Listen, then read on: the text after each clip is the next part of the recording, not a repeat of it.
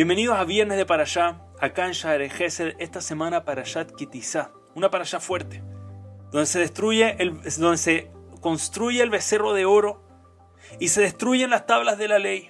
Moshe Rabbeinu lo ve inmediatamente destruye las tablas de la ley. Pero sobre todo en esta época, who cares? Todo reciclable, mira, ¿qué importa? Se rompieron, pero no, no nos preocupemos, no es terrible, hay nuevas tablas de la ley, ¿qué importa? Así funciona hoy en día. Mira, el celular se rompió, pero nuevo celular. Hoy en día todo es desechable. Platos desechables, tenedores, cuchillos desechables. Pero la realidad es que que se hayan quebrado las primeras tablas fue una tragedia gigantesca. ¿Por qué? Nuestros sabios nos enseñan las primeras tablas no eran como las segundas tablas.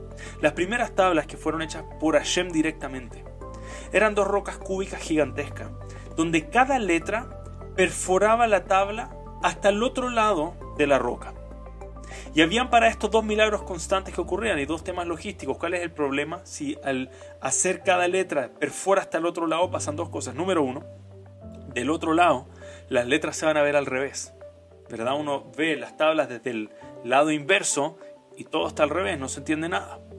Y segundo, al perforar las tablas hasta el otro lado, cuando hago una letra redonda, como una samaj, por ejemplo, va a quedar un huequito al medio que se va a caer. Según un círculo perforado total, el pedacito que queda al medio cae. Se los trazados nos dicen, ocurrían dos milagros constantes. Primero, la samaj flotaba. El huequito del medio, eso flotaba, queda todo perfecto, no pasa nada.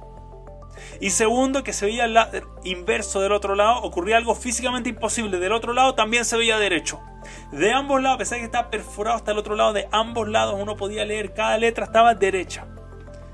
Y la pregunta es cuál es la necesidad de estos milagros. Sabemos que a Hashem no le gusta hacer milagros porque sí. Hashem no va y dice, miren, voy a hacer un truco de magia. No, milagros cuando es necesario. ¿Por qué era necesario estos dos milagros? ¿No hubiese sido más fácil que las primeras tablas sean como las segundas, que no perforen hasta el otro lado, que solamente sean por fuera? Las segundas tablas eran así, las segundas tablas no perforaban hasta lo más profundo.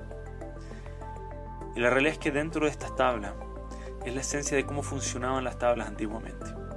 Antiguamente, las primeras tablas que tuvimos perforaban hasta el otro lado, es decir, cuando yo hacía una mitzvah, me perforaba hasta lo más profundo de nosotros. Cuando yo estudiaba un principio en la Torah, inmediatamente perforaba y lograba hacer un cambio real. Inmediatamente cambiábamos. Pero hoy en día solamente perfora por fuera. Puedo estudiar las leyes de la Yonará y puede ser, tal vez me perfora un poquito o tal vez no hace nada. Ok, aprendí, voy a tratar a ver si algún día lo aplico. Antiguamente uno hacía una mitzvah e inmediatamente la mitzvah lograba un impacto en la persona que lo hacía mejorar como persona. Hoy en día una persona puede cumplir todas las mitzvot y no ser muy buena persona.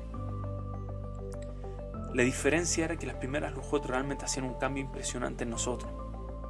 Las segundas lujot requieren un esfuerzo adicional. Desde que tenemos la segunda lujot, cuando uno hace una mitzvah, no es suficiente con esa mitzvah.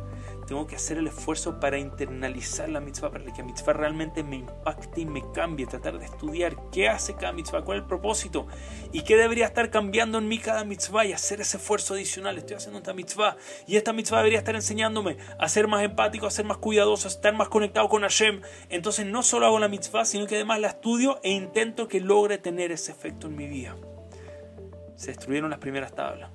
No tenemos esa capacidad de simplemente hacer una mitzvah y cambiar inmediatamente como persona, pero tenemos la capacidad, sabemos que nos perfora un poco por fuera, podemos forzarnos para lograr ese, esa profundidad adicional, estudiar y esforzarnos porque esas mitzvot realmente logren un cambio en nosotros.